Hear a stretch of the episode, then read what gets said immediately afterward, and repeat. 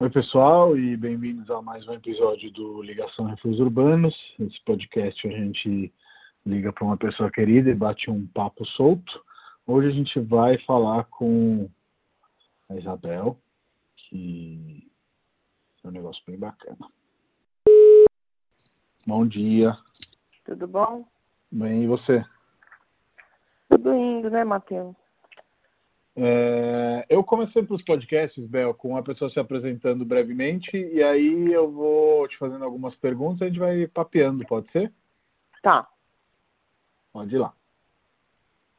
Bom, eu sou, meu nome é Isabel Mascaro, eu sou estilista, mas minha formação é em arquitetura, me formei arquiteta em 2001 e eu acho que eu acabei indo para esse caminho da, da, do estilismo, de desenhar roupa, enfim, eu vou contar ao longo da conversa, mas eu acho que o motivo principal, motivo que aparentemente é meio bobo, mas porque eu sou muito analógica.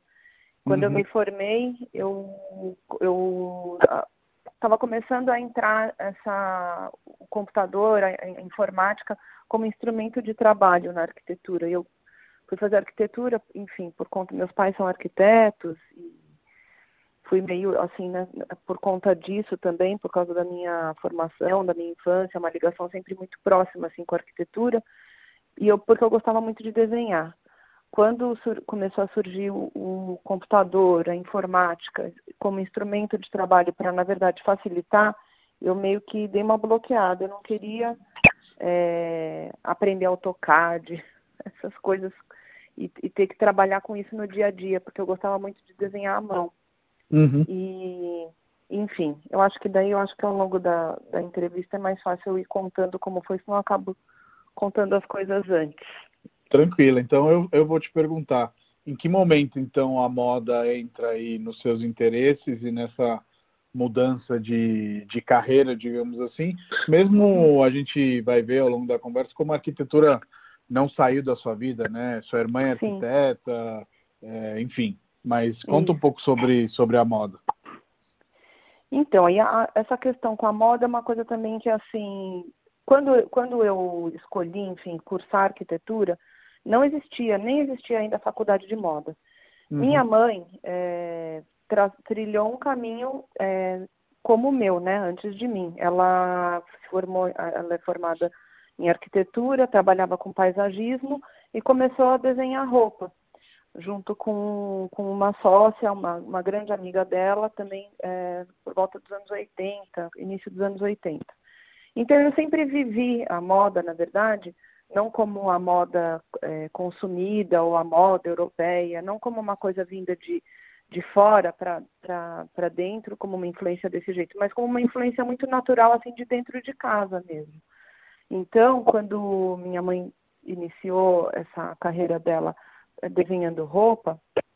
Tem até, assim, a minha avó, mãe da minha mãe, Albachan, que é a minha, minha descendência japonesa, costurava também para fora, quando minha uhum. mãe, quando elas moravam no interior, enfim. Então isso também, minha mãe já carregou com ela, e quando minha mãe começou com a, com a marca dela, com essa sócia, era de uma maneira também, é, de certa maneira, amadora, porque a, a, não existia ainda a indústria da moda, assim como existe hoje aqui no uhum. Brasil. Sim. Então, é, é, ela tinha, antes, quando começou, nem existia loja física, meio que vendia para os amigos, para as amigas, e, e, se fazia tudo em casa. Então, assim, tinha uma mesa de ping-pong, que era a mesa que, de cortar, não era uma mesa de corte profissional, era uma mesa de ping-pong sem a redinha. E ela cortava de noite, avançava a madrugada cortando as roupas dentro de casa. Eu lembro do barulho da tesoura cortando. Não era máquina, imagina, cortava tudo na mão, era tesoura. E, e aí jogava os retalhos num cesto que ficava ali do lado. Uhum. Nessa época eu já brincava de boneca, brincava de Barbie, que é uma boneca uhum. cafoninha. Eu era meio cafoninha também. E aí eu catava os retalhos que caíam ali naquela cesta, eu amava ver os retalhos, tecido, e ficava brincando de construir roupinha para Barbie, porque depois que eu montava lá as roupas, e eu era boa já nisso, apesar de eu ser cafona, eu gostava de imitar as roupas da, da Miss Universo, porque meu, minha referência também infância era, tem muito a ver com TV, né? Uma era pré-internet. Então, eu, a gente assistia Miss Universo e depois brincava, eu, minha irmã, minhas primas, de fazer as roupinhas e depois a gente simulava um desfile de Miss Universo. Ah, demais. E eu, é, eu ficava lá, eu, e eu era a melhor delas, né? Só que depois, na hora da votação, a gente caçava uns adultos para votar e eles faziam uma média meio café com leite para não traumatizar não ninguém. Do... É, não decepcionar ninguém. E aí, só que as minhas roupas eram muito melhores que as delas. Eu então já, já, tinha ali algo que, que, que era inato em você, né? É, eu acho que também de ver a minha mãe se vestindo, essa, a minha mãe e a sócia dela, elas trabalhavam, era, era, era gostoso assistir, porque eu acompanhava, a gente morava lá na Granja Viana, que era um bairro afastado. Então, uhum. tudo assim que a gente fazia era de carro. Ia para a escola de carro, na volta da escola passava na casa da Nuxa, depois chegava na minha casa, porque a, ela cortava na casa da Nuxa, na casa da minha mãe, as costureiras também costuravam lá. Então a gente ficava indo, indo e vindo de carro, fazendo um trajeto, um percurso. E isso foi assim, a infância inteira, assim. Então tava, já estava meio ali relacionado mas não era essa influência assim da moda glamour, sabe? Era uma coisa mais genuína, eu acho. Uhum, total. E, e, e, em que momento você começa a pensar sobre o que, que é moda, mais conscientemente, né? Não essa visão de criança. E em que momento você estabelece aí o seu conceito de, de moda? Porque me parece que todas essas histórias, de alguma forma, levem a uma simplificação, mas eu quero que você confirme ou desminta, enfim. Uhum. Olha, eu, para falar a verdade, assim, eu, eu, eu não acho que eu. Como é que eu posso dizer isso? Assim, eu, eu fico, acho que, bem à parte dessa coisa da moda indústria.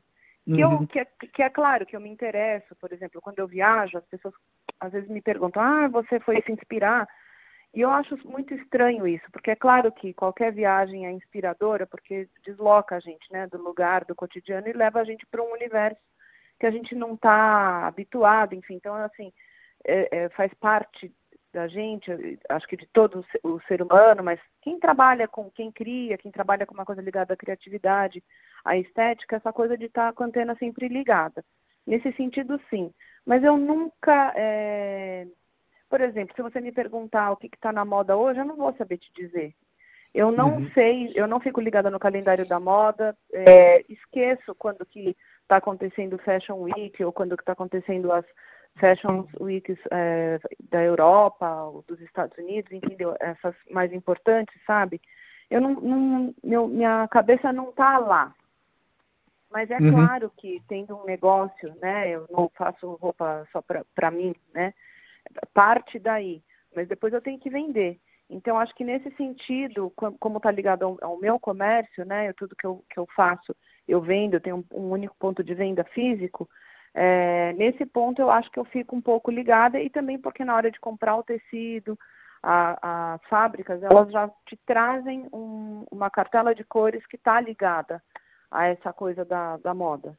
Uhum. É... Você fala uma cartela de cores que já está dentro daquilo que vai ser o Pantone do ano, que são os trends, Sim. coisas Sim. do tipo, né? É, é, essa cor Pantone, é uma coisa assim que até eu comecei a seguir a Pantone faz pouco tempo no Instagram. E, e é uma coisa assim, é, me diverte, mas eu não fico presa a isso, sabe? Não, realmente não é uma coisa que assim, o mundo da moda, falando de uma maneira genérica, não é uma coisa que é, que é, que é o meu fio condutor. Assim, uhum. nunca foi, na verdade. Eu, eu acho, é como eu te falei, quando eu viajo, também não é todo ano, bem que poderia ser, mas não é. É claro que eu gosto de ver e prestar atenção, é, entrar nas lojas e nas marcas e ver, mas é, é até uma coisa mais ligada a prestar atenção em acabamento, tecido, textura, do que a essa coisa do glamour, sabe? Sim, sim. É, é, eu, quando eu quis dizer simplificar, eu acho que eu estava indo nessa direção, no sentido que me parece que com essa história de costureira e de começar também fazendo um trabalho mais artesanal e tudo mais, uhum. tenha mais um foco de vestir as clientes de você e não de só Sim. criar uma grife, botar preços altos, fazer semana Sim. da moda, é um outro lance, né? Exatamente. Até assim, é, eu acho que eu carrego ainda um pouco comigo uma coisa de um preconceito com a publicidade. É bem isso. É, nunca foi uma coisa assim, a marca. Sempre foi uma uhum. coisa, é, é bem isso. Acho que até por isso, até hoje eu não tenho e-commerce, que eu acho que hoje é uma falha muito grande. Estou vivendo isso agora na pele com essa pandemia. Mas, enfim, sempre eu tive muito amor pela loja física, porque na loja física eu conheço quem vai, quem compra, eu vejo a pessoa vestindo. Isso me traz uma aproximação, assim, muito é, verdadeira, né? Eu sei para quem eu tô, para quem eu vou vender depois. Sim. Consigo assistir, atender, estar tá próxima e ver o, o corpo. Então, assim, eu sempre pequei, aí eu acho que é uma grande falha minha, nessa questão da imagem, da marca, da, do marketing. Uhum. Porque eu sempre dei muito mais atenção para o produto, para a construção, para isso, entendeu? Então, assim, eu acho que isso é realmente uma. uma hoje eu, eu, eu, percebo isso. É uma falha, essa, esse meu lado de não é, dar tanta eu, atenção para isso. Eu entendo e concordo até com essa questão que nada vai substituir a presença humana, né? especialmente quando ela trata de um tema tão legal quanto você se sentir bem dentro de uma roupa, né? É, uhum. Mas por outro lado, acho que o que é legal do, do, do e-commerce, sem chegar no negócio maluco de fast fashion, etc., é você uhum. poder expandir aquela possibilidade para pessoas que eventualmente não se encontram em São Paulo, né? Então, sei lá, a pessoa do Rio de Janeiro pode comprar as suas roupas com mais facilidade se tiver é, essa possibilidade e, como a gente estava comentando também é, antes desse podcast, a questão de é, em momentos onde a gente é obrigado a fechar, como aconteceu agora muito inusitadamente, né? Uhum. É, continuar tendo ali uma plataforma. Então acho que às vezes são reflexões também, né? Claro, ainda mais assim, hoje em dia as pessoas não se deslocam mais tanto, né? É nem impraticável em São Paulo. Tem a questão do tempo, do trânsito, enfim, não é todo mundo que tem esse tempo livre para passar algumas horas, porque às vezes demora mais de uma hora mesmo uma compra. Uhum. É, porque eu, eu enfim, gosto de atender, mostrar a coleção e essa coisa do corpo com a roupa, é uma coisa que demanda lá um tempo, né, para a pessoa. E não é todo mundo que tem esse tempo hoje, realmente. Até clientes que já conhecem a marca e já conhecem o tipo de, de, de já conheceram o trabalho ao vivo, é uma mão na roda realmente você conseguir fazer essa compra à distância. Então eu já estou convencida. que tem que fazer. É, e eu, a gente se conhece, inclusive vamos contar depois de um, de um trabalho que a gente fez junto, etc. Tem uhum. uma admiração recíproca. E uma das uhum. coisas que eu acho bacana do seu trabalho é que você não adere aí a essa questão que a cada duas semanas tem que fazer uma coleção, etc. e tal. Suas coleções, elas têm um tempo de gestação, elas são sazonais, tem todo um, um, um, um amadurecimento. Como que é isso? Como nasce uma coleção? Da Satico mais Isabel? Olha, assim, como todo trabalho, acho que criativo, sempre assim no, no início, né, quando a gente começa a pensar no, na próxima coleção, dá aquele sofrimento do, da folha em branco, que você fica, ai meu Deus, esgotei, não tenho mais o que inventar. Como é que vou desenhar mais o, sei lá, o enésimo vestido? Já fiz todos. E, e, e é um processo mesmo, porque é aquela história também do ócio, que é importante, porque às vezes eu fico sentada horas, eu sou uma pessoa muito de trabalhar parada, sentada, não sou uma pessoa ativa, fisicamente ativa. Então, às vezes eu fico olhando para o além, e, e, mas é nessas horas que às vezes surge lá a primeira sementinha. de certa maneira, assim, faz pouco tempo que eu comecei a, a ter um fio condutor, é, um tema de coleção, é, por conta, foi, isso foi uma coisa da rede social, do Instagram, conversando com, com outras pessoas que trabalham mais com negócio, enfim, que começaram a, a me, me, falar sobre isso. Cria, gera um tema, porque isso você consegue começar a gerar conteúdo a partir daí.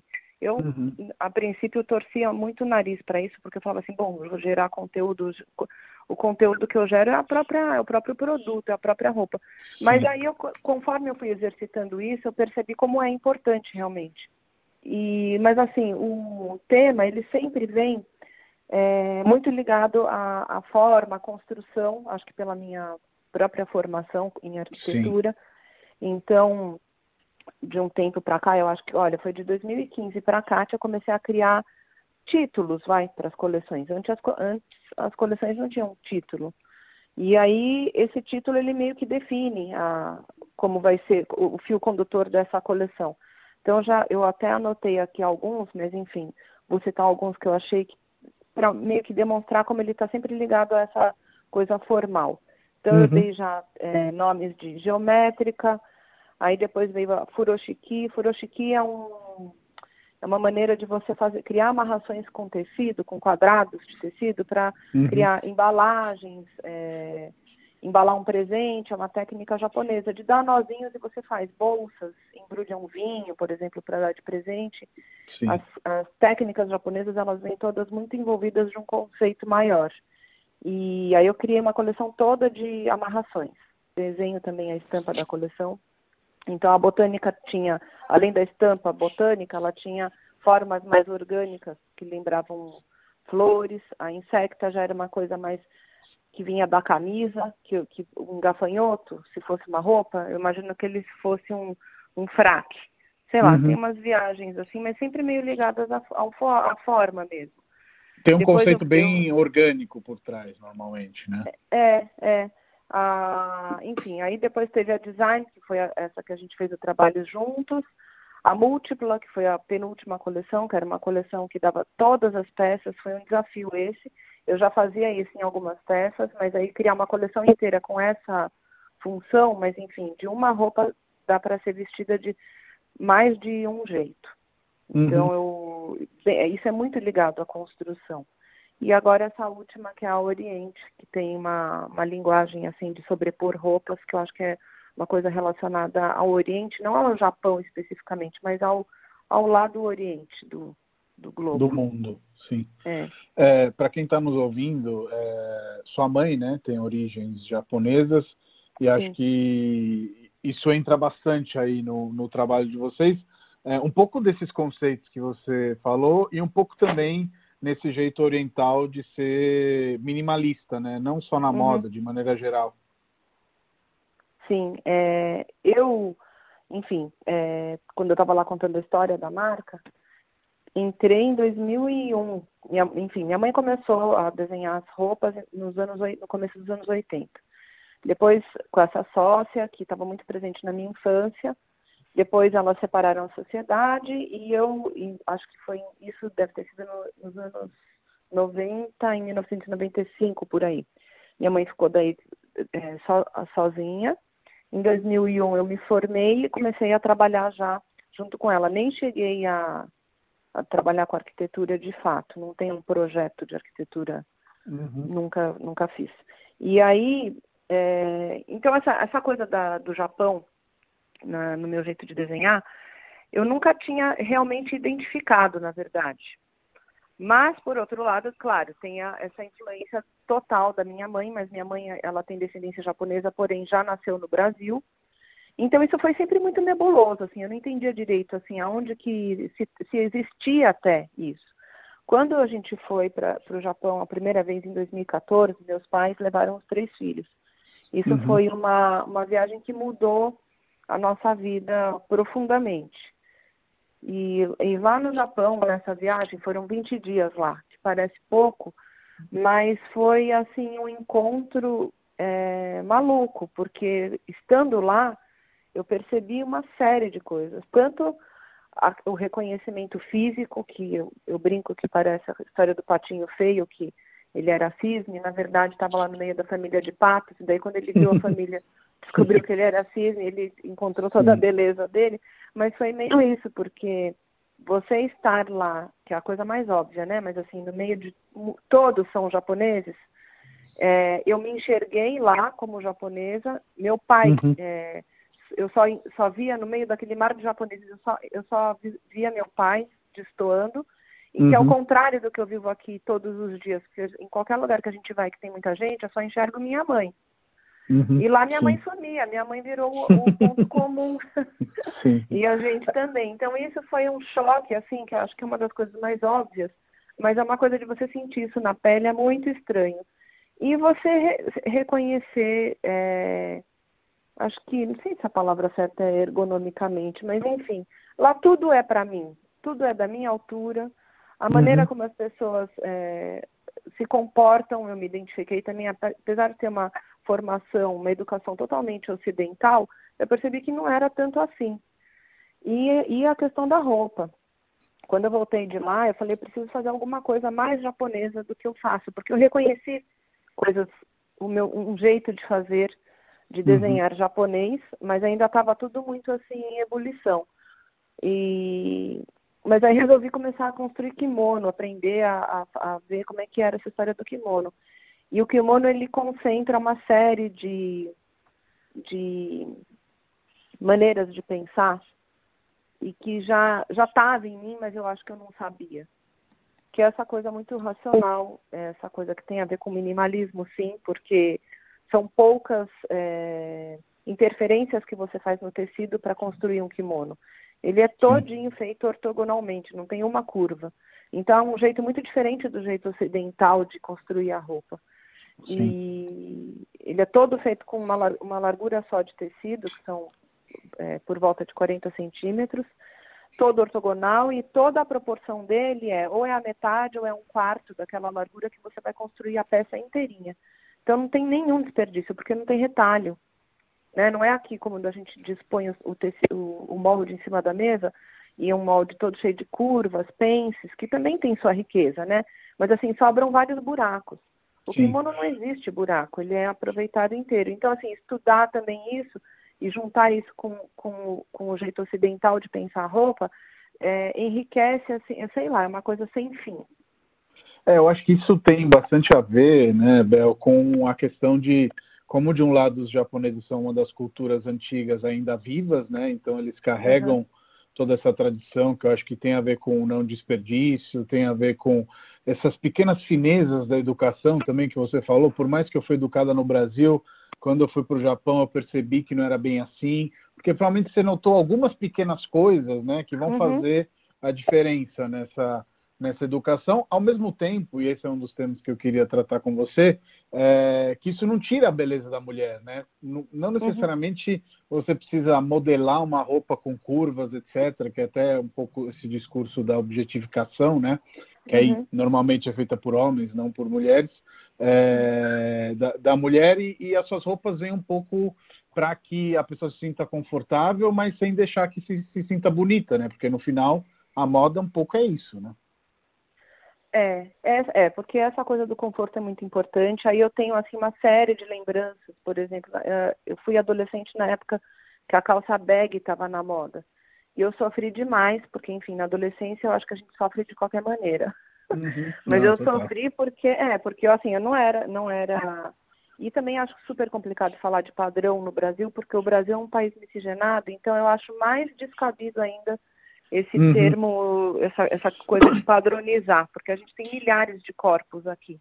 Sim. No Japão, Mas exemplo, a publicidade não, nos oferece um padrão, né? Eu acho que esse padrão, Sim. normalmente, ele é criado pelas imagens, né? Que a gente vê repetidamente, né? Por mais que o nosso é um país misogynado, a, a, a, as imagens que a gente vê estão começando agora a ser misoginadas, né? Porque se a gente uhum. visse anos 90, é, você ia Sim. ver a família branca, loiros e etc. Mas é, né? mas então, é, é. é. Sim. É, mas é uma coisa que, é, que eu acho que faz menos, é, é uma coisa que faz menos sentido ainda em um país como o nosso, tão, Não, tão total, diverso, né? Concordo, e, concordo. E, e aí eu lembro assim, do meu sofrimento é, físico, de me enfiar dentro de uma calça bag, que tinha uma cintura muito apertada, eu uhum. peguei uma coisa com calça jeans que eu nunca mais usei calça jeans na minha vida depois da, da adolescência. Quando eu descobri que eu podia não usar, que eu não precisava ficar pertencendo a, a grupo, porque na, na escola eu não usava. E quando eu comecei a frequentar o colegial, as meninas não se conformavam. Como que você não usa calça jeans? Aí eu fui atrás para comprar calça jeans, enfim, foi horrível. Eu lembro de ser assim uma, uma acho que uma coisa meio que eu relacionava muito a espartilho, sei lá, essa coisa do, do, apertar, eu não aguentava ficar com aquele treco me apertando, sentado o dia inteiro, que era uma calça que tinha o gancho curto, chegava a machucar, assim, era, era horrível, gente. Eu uhum. não entendo essa história da, da calça jeans dessa época dos anos 90, como é que isso foi, durou tanto tempo. Nem sei se foi tanto tempo, mas na minha cabeça foi uma coisa meio que traumatizei. E, então eu acho assim, em primeiro lugar, a roupa tem que ser confortável. Eu acho que o conforto ele não tem nada a ver com a falta de, de sensualidade. Pelo contrário, eu acho que quando a gente está desconfortável numa roupa, ou seja, numa situação, a gente perde toda a nossa é, sensualidade mesmo. Que eu acho que você, quando Sim. você está, você tem que estar tá à vontade você com não tá à vontade, mesmo, né? É, exato. É. Sim. E a, a, eu acho que tem isso e eu acho também, por exemplo, eu, eu também uma coisa que me, me chamou muito a atenção no Japão, que talvez eu já soubesse, mas não tinha entendido exatamente assim isso, fixado isso na minha cabeça, essa coisa da androginia, como ela é, como ela é sexy também. O uhum. homem e o, o japonês e a japonesa, como eles são parecidos, e nas pequeno, pequenas coisas, nos pequenos gestos, no, nos detalhes é que você vê ali a, o feminino e o masculino.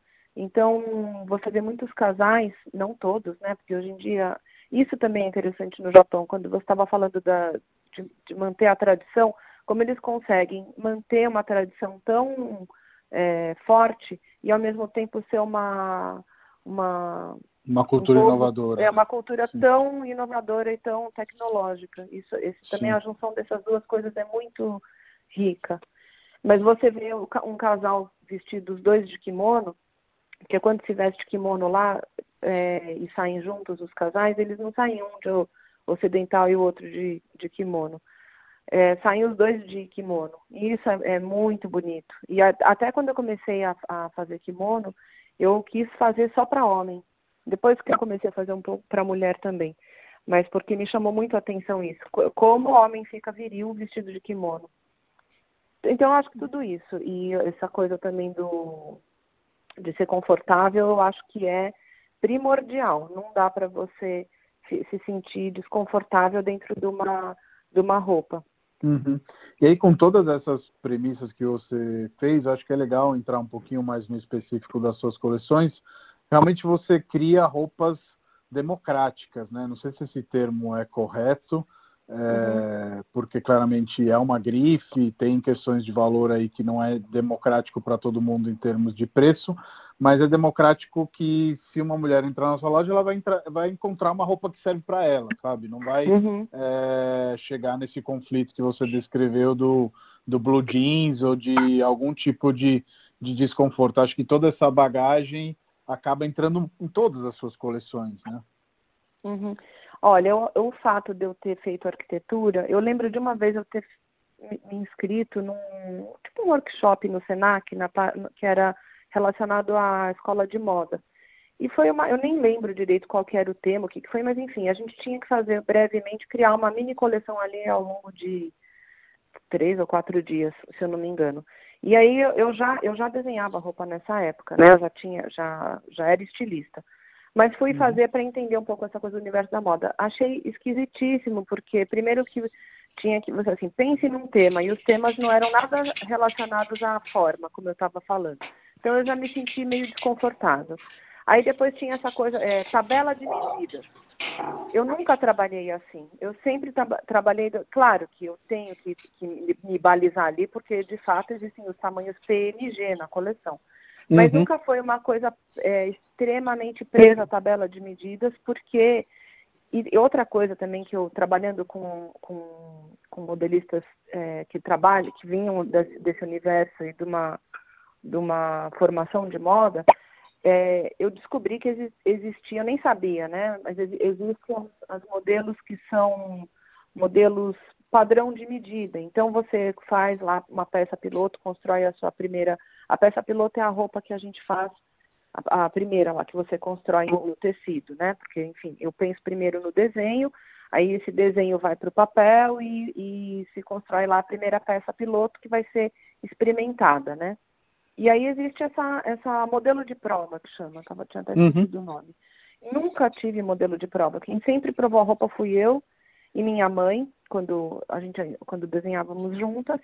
É, e, e, se faziam ali as adaptações, é claro, a gente é japonesa, então a gente tem pouco busto. Às vezes eu provava com três sutiãs com bojo para ver se, aquele, se aquilo ali ia caber, não ia ficar apertando no busto. E aquela roupa ia vestir bem a mulher com busto, com pouco busto, com muito quadril, pouco quadril. Além disso, eu também faço uma, dentro de uma mesma coleção, eu vario muito os, as modelagens. Então, tem modelagem que vai ficar, vai cair melhor numa pessoa que tenha mais cintura, ou aquela modelagem que, que, que não, que ela vai ficar mais bonita para quem tem mais ombro e menos quadril, justamente por causa dessa diversidade toda que a gente tem aqui no Brasil de corpos. Então sempre uhum. pensei assim. E nunca também, por conta disso, fazer uma roupa extremamente modelada. Porque Sim. aquela roupa que é extremamente modelada, ela vai servir em uma pessoa, né? em um tipo de, de pessoa. A, a, prova viva disso foi quando a gente fez, eu não sei se já era hora de falar disso, mas quando a gente fez o trabalho juntos, de Sim, vamos as, falar. As, né, as, as suas corretoras, foi uma coisa que foi, a gente fez a toque de caixa, você me fez a proposta, e, e foi bem isso, foi uma amostragem ali de tipos de mulheres, eram 11, né? E eu uhum. não fiz ajuste em ninguém, e deu certo, né? Não, a gente Sim. não teve, elas foram, eu precisava conhecê-las, porque eu queria ver a cara delas, o gosto delas, enfim. Mas foi um dia e assim, o único ajuste que eu fiz ali foi colocar alguns pregadores na cintura de algumas, que é um ajuste que eu faço já na loja, que é diminuir cintura, é, eu diminuo o elástico, quando a roupa é de elástico, porque a cintura também varia bastante no Brasil. Então, foi só isso que eu fiz e deu certo em todo mundo. Isso foi muito Sim. legal, né? Só para contextualizar para quem está ouvindo, eu e a Bel, a gente, em certo ponto, fez um projeto juntos, onde a gente uniu arquitetura, moda, corretagem e a Satiko Isabel, a sua firma, numa experiência né, de vestir as corretoras da Refúgio, de, de fazer é, a campanha né, para aquela coleção que você estava é, criando e realmente foi muito incrível, porque é isso que você falou, elas foram na loja uma vez, só para ver qual roupa é, podia ser mais legal, etc. E depois saiu uma coleção incrível de mulheres lindas, normais, que não são modelos na vida, mas que foram modelos por um dia e o resultado tá, tá no Instagram da Satiko Isabel, né? Se o pessoal quiser ver, dá para dá dar uma olhada lá. E dessa coleção Oriente, que eu acho que é bem interessante ver um pouco na linha é, desse seu conceito do que, que é beleza, é, uhum. sempre, sempre se descredita muito o Oriente, né, e a mulher do Oriente, porque a gente objetificou essa questão é, da mulher e dos decotes e disso e daquilo, né? Eu não sou uma pessoa tão formada assim em moda, mas observo, vejo, etc. E acho que uma coisa não tem nada a ver com a outra, né? É, essa coleção, é, inclusive estava dando uma olhada aqui, é lindíssima, as peças são muito legais continua tendo esse, esse lance de construção, como você falou, que eu acho que é um fio condutor do seu trabalho, né? É, uhum. Mas não necessariamente é, a, as roupas, né? Precisam objetificar a mulher para a mulher ficar linda, né? Tem aqui as fotos e, cara, cada composição que você criou aqui é mais bonita que a outra. Claramente eu tenho uma predisposição natural para o laranja e essa aqui que eu estou vendo laranja está incrível. Mas queria que você comentasse isso porque eu imagino que você teve um pouco. É, é, você deve ter pensado sobre isso, né, de alguma maneira.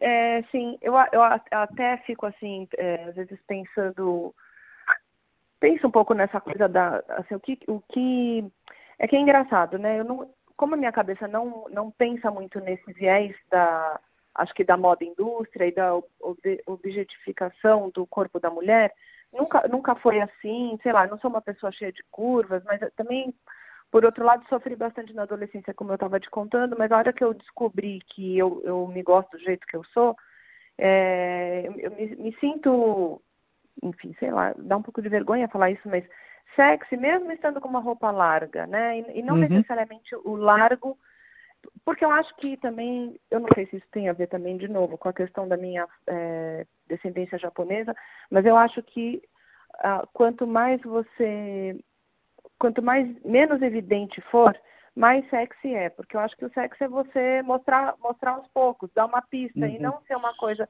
escancarada. O é... famoso sexy sem ser vulgar de um lado, é... e do outro também a gente tem que lembrar, eu acho que isso às vezes não fica muito claro, um pouco também pela publicidade, que os corpos estão em movimento, né? Os corpos, os corpos não vão ser uma coisa fixa ali como está numa foto. Os corpos vão se mover, as formas vão aparecer. Uhum. É, não, e você mostrar assim um pouco, é, é, é, dá, você gera curiosidade. Eu acho que isso é uma coisa meio que universal. Eu acho que quando é muito escancarado, perde um pouco a graça, você queima etapas. Não, porque uhum. uma hora você, enfim, se a gente está falando de sedução, uma hora você vai lá se ver nu. Mas eu acho que o mais legal é você fazer disso um jogo, assim. E então eu nunca, nunca, assim, eu, e não tenho nada, absolutamente nada contra decote. Adoro decote, uhum. mas, por exemplo, eu acho muito mais bonito um decote nas costas do que na frente. É, gosto também de decote na frente, mas, por exemplo, eu, não foram muitas vezes, mas algumas vezes que eu fiz peças muito decotadas, o resto não era, não, não, não eu, eu, eu jogava, deixava o foco ali e o resto da peça não era, por exemplo, justo. Então, fazer também um, um jogo com isso. Também acho que é, o fato de eu não, não ter feito muitas peças decotadas na frente tem um pouco a ver com essa história da, da, da indústria, da publicidade, de sempre ter é, imposto que uma mulher com, com decote tem que ter peitão. Uhum. E eu não uhum. tenho peitão, então eu nunca, nunca fiz questão de mostrar o meu não peito. Uhum. Agora, Sim. de um tempo para cá, eu estou achando isso super interessante, porque tem de novo essa história de, de você, dos vários corpos. Então, assim, não precisa ter um peitão para usar um decote e ficar bonito. É, ajuda também a desconstruir aí um, um, um padrão de novo, né? Que às vezes leva mulheres que são lindas a se operarem, achando Sim. que não está dentro do padrão de novo de, uhum. de beleza e, cara, eu acho que isso é muito positivo do, da nossa época, onde a gente se comunica muito, etc. E a gente está colocando o holofote em cima de muitas coisas. Não existe padrão. Não é. existe uma única forma de beleza. Eu também sou uma pessoa gordinha, etc.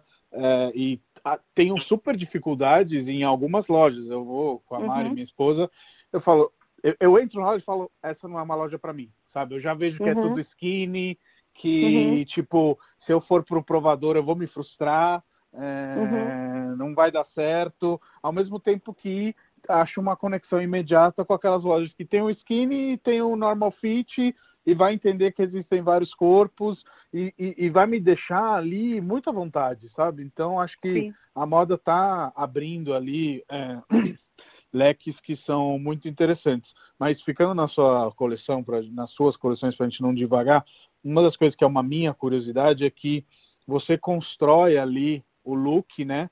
Com várias peças. Não é quase nunca uma única peça, a menos que não seja um vestido, etc. Acho de novo que isso tem um pouco a ver com essa cultura do Oriente e japonesa, né, onde existe muito isso de compor, mas queria saber também da questão monocromática. É, não necessariamente os seus looks são monocromáticos, mas as suas peças quase sempre são. Então, quando você vai ter mais de uma cor, é porque você compôs. Uhum. É, é, enfim, a, quando nasce a coleção, ela, o, o, a semente de tudo é a, é a, a, escolha das cores, né? A cartela de cores. Então, ela, ela é importante que ela faça sentido a, por si só, né? Então, o conjunto de cores, ele, ele e cor é uma coisa, é igual desenhar roupa, cor, né? Porque você tem lá a cartela de cores e você pode chegar a pensar que, ah, bom, não aguento mais, né? Já usei essa cor não sei quantas vezes, mas assim, a, a combinação entre elas é que é infindável. Nunca vai ter fim. Então, é, a combinação entre as cores é uma coisa que a cada coleção ela vai se renovar e você vai é, se vestir e somar cores, texturas, uh, tipos de tecido, caimentos de tecido, isso que vai enriquecendo, porque o para mim, é, se vestir é uma coisa que, que te dá muito poder no, no bom sentido, né? Não um poder assim, para mim sempre foi é, a beleza, ou estar bonita e, e essa coisa da estética, ela nunca na minha vida foi uma coisa fútil. Uhum. Porque hoje em dia tem também essa coisa, como houve esse, esse consumo exacerbado, que está muito mais ligado ao, ao dinheiro, uma coisa que não tem nada a ver com a estética, mas às vezes ele, ele pode ter dado uma deturpada na estética e as pessoas é, começaram a, a, politizar isso de um jeito que, que meio que se tornou a, a, o belo, você gostar de se vestir como se fosse uma coisa fútil. E eu, isso é uma coisa que me ofende profundamente, porque eu acho que não, não é por aí, eu acho que é pelo contrário, né? Uma coisa muito mais ligada à antropologia, à cultura, uma coisa de você te dar esse poder de você construir a, a sua personalidade junto com a roupa. Então, meio, dentro de uma coleção, é meio assim que eu penso. Quando eu estou desenhando uma coleção também, é uma coisa inicialmente bem egoísta, porque eu penso só em mim. Uhum. É, ah, eu quero usar essa roupa assim, assim, assado. Aí eu vou construindo. Ao longo do processo, quando chega nessa parte da construção, da modelagem, aí eu amplio, porque justamente vem toda essa história do corpo, da, de você ser generosa com as pessoas e aquilo não vai vestir só você, tem que vestir todo mundo. Então, aí, aí entra essa parte, obviamente é uma parte fundamental. Mas a princípio eu penso muito em mim. Então, assim, como que eu vou vestir isso? Ah, eu vou vestir isso em cima disso. E é um jogo, enfim, sem fim e muito rico de você depois compor essa coleção ela sozinha, ela dentro dela mesma. Claro Sim. que depois a pessoa vai fazer a, a parte dela, porque ela tem um outro guarda-roupa claro. dela, né? Sim. Era isso que eu ia te perguntar, se as suas coleções se conversam entre elas por ter essa característica, assim, se você já teve relato, ou se você mesma, já que você fala que você, você faz muito para você, é, acabou misturando coleções. Sim, eu acho também assim, o fato de, de, do resultado final ser uma roupa muito atemporal, que não está vinculada ao que está na moda, ter sempre esse, esse fio que, condutor, que é uma coisa ligada à arquitetura, ao, ao Japão, de ser uma coisa muito inerente assim mesmo ao tempo, né? Atemporal mesmo. É, não necessariamente você vai olhar uma, uma, pegar uma peça minha de uma coleção ou de outra e vai e, e, e ela vai ficar datada. E isso acho que nunca. Tanto que vira e mexe eu, eu repito modelos de muitos anos atrás. Às vezes só mudo o tecido, enfim. É, dá para misturar muito, muito, totalmente, Sim. assim. E, Bel, quem são suas clientes hoje? Assim, essa, de novo, uma curiosidade minha. Você é, individuou aí um perfil de, de, de, mulheres que te procura para vestir suas roupas. É, sua loja fica na, na, Vila Madalena, mas acho que o seu público não se restringe à Vila Madalena, né? Uhum. É, eu acho assim, a gente, enfim, como a gente está falando de uma marca e que é, e que é um comércio, né? Não deixa, é um não deixa de ser não, é né, uma coisa comercial, infelizmente uhum. é um público privilegiado. Eu não consigo, eu faço uma produção pequena, então minha roupa não é uma roupa barata, uhum. é, falando assim genericamente. Ao mesmo tempo, acho também que não é cara pela exclusividade, pelo modelo de negócio. Sim. Então, isso acaba definindo um pouco o público. Mas é uma mulher, porque é uma roupa que eu faço ainda, né, para mulher, mas eu acho também que Estou com isso na cabeça também, de, de, de fazer uma. Tentar, é que não é um projeto ainda, mas assim, dá vontade de ser uma coisa sem gênero. Mas ainda é uma roupa para mulher.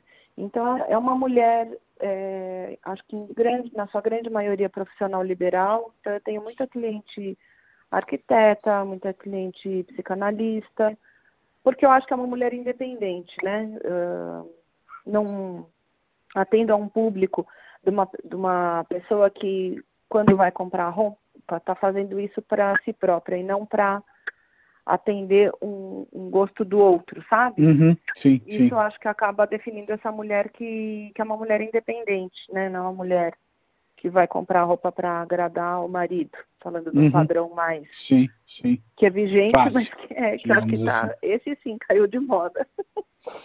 Sim, sim. E, e, e, nesse sentido, você acha que você consegue, através de tudo que a gente falou de tradição, cultura, tudo que você aplica aí na, nas suas criações, passar também esse conceito de não ter um guarda-roupa com milhões de peças, ser alguma coisa mais simples, né, digamos assim, e aí ao mesmo tempo a sua roupa, mesmo sendo mais cara, se tornar um investimento nesse sentido? Ou seja, não é aquela roupa que você vai usar uma vez, é uma roupa que você vai usar com um pouquinho mais de frequência, parecidamente com, com, com o modelo japonês, como a gente estava falando antes, por exemplo. Sim, porque até quando eu estava entendendo essa coisa da cor, eu fiquei pensando nisso, como eu me visto. E é meio assim, a coleção, ela, ela, é, ela, é ela é, uma, é um grupo, né, ali de, de peças de roupa, que eu não divido assim, ah, essa peça para sair, essa peça, essa linha, essa coleção dentro da coleção é uma coleção mais para trabalhar, essa daqui é para ficar em casa. Não existe isso. É, porque eu não tenho isso. Até sofro, às vezes, as poucas vezes, quando eu vou, sei lá, para a praia, eu fico pensando, vou fazer minha mala e pensar, gente, eu não tenho roupa para ir para a praia. Porque, porque eu não tenho, assim, a roupa de usar num canto, a roupa de usar em outro. É, a mesma peça de roupa, você vai, como ela já é confortável, você, assim, né, de, de você usar né, ela no seu corpo, você vai estar confortável, essa mesma, um vestido, um macacão, seja lá qual peça for da coleção, você vai poder usar essa roupa num casamento, que é uma festa mais habillé, vai, que você tem que estar mais formal, mais arrumado, e você vai poder usar de tênis para trabalhar pra, em casa ou no, no trabalho, Sim. seja onde for o seu local de trabalho. A maneira de você construir o seu jeito de vestir é que vai mudar. é, mudar. Uhum. Sim, e isso sim. também, claro, o fato de ser atemporal também, né? É, mas eu acho que é muito isso. Eu não tenho um guarda-roupa separado e nem a coleção eu monto pensando assim, ah, essa daqui é para sair. Não, não tenho isso. E porque justamente também eu acho, isso vem muito ligado ao fato de que eu gosto de estar tá bonita todo dia. Então eu não vou pegar aquela roupa que eu comprei que eu acho linda para usar só num evento X. Eu quero sim, usar ela todo sim. dia. Claro, claro. E seu pai é arquiteto também, né? Mas a carreira dele foi construída dentro da fotografia, o Cristiano Mascaro, e seu irmão também trabalha com fotografia de arquitetura. E aí, uhum. sem entrar nas figuras deles, mas queria saber é, de que maneira esse olhar dos fotógrafos que você tem também na família, né? Além da sua irmã, é, também a Tereza, que é uma grande arquiteta, é, co como que esse olhar fotográfico também te condiciona, né? Hoje a principal rede da, da Isabel, se eu estiver errado, você me corrija, é o Instagram, né? Como divulgação. Uhum. E aí não tem como não falar de foto e de fotografia. Uhum. É... Isso eu acho que não é uma coisa tão direta, eu acho que é uma, uma coisa mais é uma coisa indireta. É... o indireto não significa que não está presente, eu acho que pelo contrário, ele está totalmente presente, mas eu acho que é, é não é tão racionalizado. Então, uhum. é, o fato da gente ter crescido com dois pais arquitetos, que são arquitetos, mas que não exercem arquitetura, ele Sim. direciona ali o olhar de um jeito que é muito particular. Falando assim, às vezes eu sinto que é meio besta falar assim, porque eu converso muito com arquitetos, né, com, com pessoas dessa, dessa área da arquitetura, uhum. da arte, do design. Mas se a gente é, projetar isso para outras, é, enfim, para to, todo o um universo geral, é, eu acho que daí o nosso olhar se torna particular. E é um jeito que eu sei lá, eu vivi realmente desde criança. Então, assim, a gente sempre gostou, é que às vezes falar assim parece uma coisa meio empolada, mas é justamente isso que eu quero tirar esse, esse ar empolado, porque eu acho que não, não é isso.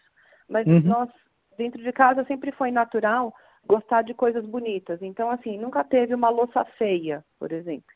Sim. Não existia assim a louça para servir jantares, sei lá, quando vem gente jantar em casa, ai, tem a louça tal. Não existia isso. Tudo presente no dia a dia tinha ali um design. Mas não é um design uhum. caro que eu estou falando. Sim. Uma coisa meio é, que. Né, é. Uma estética agradável, né?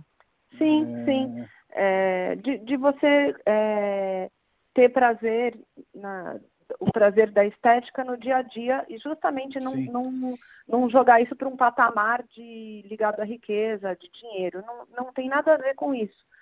É, então isso sempre esteve muito presente. Eu acho que esse olhar, daí eu acho que tem a ver com o fotógrafo, que é o que, enfim, meu pai, o meu irmão, ele se tornou fotógrafo depois dessa viagem do Japão também. Olha como isso. O meu irmão, ele era o único da família é, que não foi, que não, não teve formação de arquitetura, ele fez engenharia, mas quando ele voltou do Japão, é, ele começou a, a, a usar, na verdade, uma coisa que ele já tinha e que eu acho que ele também não sabia, de fazer fotos. E, e se tornou um fotógrafo que eu, que eu tenho isso na minha cabeça, parece que foi uma coisa assim, da noite para o dia. Claro que não foi, já estava dentro não, dele. Claro. Mas ele não exercitava isso porque ele, o trabalho dele era outro. Ele trabalhava numa empresa, numa empresa de lâmpadas, enfim, ele tinha uma formação de engenheiro. Ele era quase um outsider dentro de casa. Quando a gente conversava assim, meu irmão ficava meio assim, não, não participava tanto. Mas olha como isso já estava lá dentro dele. Então, acho que isso, eu, porque o olhar da fotografia, quando você fala de fotografia, eu acho interessante, que é isso de você captar é, meu pai sempre falou isso. Ele não necessariamente fotografa coisas belas, mas quando ele está fotografando coisas do cotidiano, que o, e, e, isso é, não é um tema bonito, ou não é um tema que vai gerar atenção pelo próprio tema, entende? Ele não fotografa, Total. sei lá, a natureza necessariamente, né? Porque a natureza é muito bonita. Ele não fotografa o pôr do sol. Até pode estar lá uma hora ali o pôr do sol, mas o pôr do sol já é bonito por si só. Então isso eu sempre escutei, meu pai gosta de falar, e já escutei uma série de entrevistas, ou ele falando no próprio dia a dia, mas essa coisa de você capturar a beleza numa, uhum. a, num pedaço do espaço e do tempo onde nem todo mundo está vendo a beleza é que é, é, que é o mais interessante. Você faz um recorte ali e mostra no, no, no produto final, que é a fotografia, como aquilo é bonito. Sim. Acho que é, um é eu acho que assina embaixo, não só assina embaixo, como concordo que não dá para viver sem estética e é muito dentro disso que você falou de não ligar a estética a algo caro. Você uhum. colocar a sua mesa, independentemente que você tenha uma louça incrível, uma louça mais simples, você só uhum. dispor a mesa já é estética, já é você estar tá curtindo é, aquele momento e deixando o seu dia mais agradável. Então, é, a gente aqui não vai filosofar, etc., mas Dostoiévski já falava, beleza vai salvar o mundo, e é nesse sentido, da gente apreciar uhum. as pequenas coisas, da gente apreciar é, o belo é, dentro desse detalhe que você falou que seu pai pode fotografar, e que dentro de uma visão mais ampla, de repente ele não está aparecendo, e vai lá um olhar e coloca uhum. o holofote sobre aquilo. É, Para a gente concluir a nossa conversa, Bel, queria te perguntar que conselho você daria para um jovem ou uma jovem estilista. É sempre o papo que eu tenho no, no finalzinho dos podcasts. Nossa, é difícil. Essa é, é boa, mas é, é, difícil ao mesmo tempo, porque.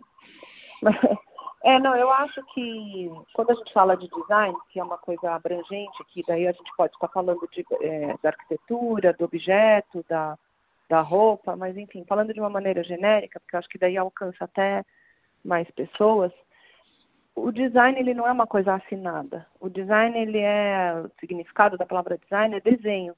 Então é uma é um é um, uma matéria-prima, digamos assim, onde houve a interferência do homem. E, e aí isso pode ser, enfim, de infinitas maneiras. Então eu acho que para você ser genuíno no que você for é, criar, desenhar, você tem que se desprender dessa questão da, da marca, porque a marca não vem antes. Eu já tive uma série de decepções de, de seguir marcas né, no Instagram e de ver ali o produto muito bem fotografado e muito bem instagramado. E depois eu comprei aquele produto na internet e quando ele chegou na minha mão foi uma puta decepção. Porque não condizia, sabe? Uhum, total. Também, também fico bem irritada quando eu entro em perfis que eu acho aparentemente muito bonitos, e aí você olha, quando você vai ver, tem aquela hashtag lá embaixo, que às vezes ela nem aparece, porque nem sempre você clica naquele mais da legenda, e é inspiração. Então a pessoa está uhum. usando outras imagens que não é, não é de, não são dela. Né? Não são autorais, sim. É, então eu acho assim, essa coisa muito que quando vem primeiro a imagem, a marca, antes do, para mim é, é, inconcebível isso, eu não consigo, eu não consigo fazer desse, dessa maneira inversa. Mas então acho que o principal é você ter uma intimidade muito grande com o material que, que você vai trabalhar. Né? Você realmente, no caso da roupa, você tem que ter uma intimidade ali com o tecido. O que, que você quer fazer com aquele tecido? E não assim, nossa, a minha marca, ela vai atingir o público tal. Isso vem depois, né? Eu acho que é consequência. Sim, é meio óbvio, certeza. eu acho, que eu estou falando, mas. Não, eu acho que não, porque o óbvio ele precisa ser refinado. Eu acho que é, o, o, óbvio seria um pouco mais isso que você falou. Quem quer atingir, começar pelo público e depois fazer as roupas. Eu acho que quando o propósito vem de dentro, como você está sugerindo, é, eu, eu, eu, pessoalmente curto mais, até porque quando a gente é, é fala de empre empreendedorismo e de empreendimento, é, como é o seu caso, que você montou uma loja, um negócio, como você falou, se você não uhum. tiver esse propósito maior, é muito fácil você, nas primeiras errado, né? recepções, é. largar a mão, né? É. É, nem sei se dá errado, porque, sei lá, às vezes eu vejo coisas assim muito superficiais dando muito certo no sentido econômico. Uhum. Mas é uma é, é, pobre, assim, né? É, de espírito. Sim, Sim total. Bel, muito obrigado pelo papo. Foi incrível conversar com você aí sobre a sua trajetória. E assim que for possível, eu vou dar um pulo na, na sua loja. Tomara um que não demore muito. Valeu, um abração. Um abraço, eu adorei, viu? Valeu, tchau, tchau.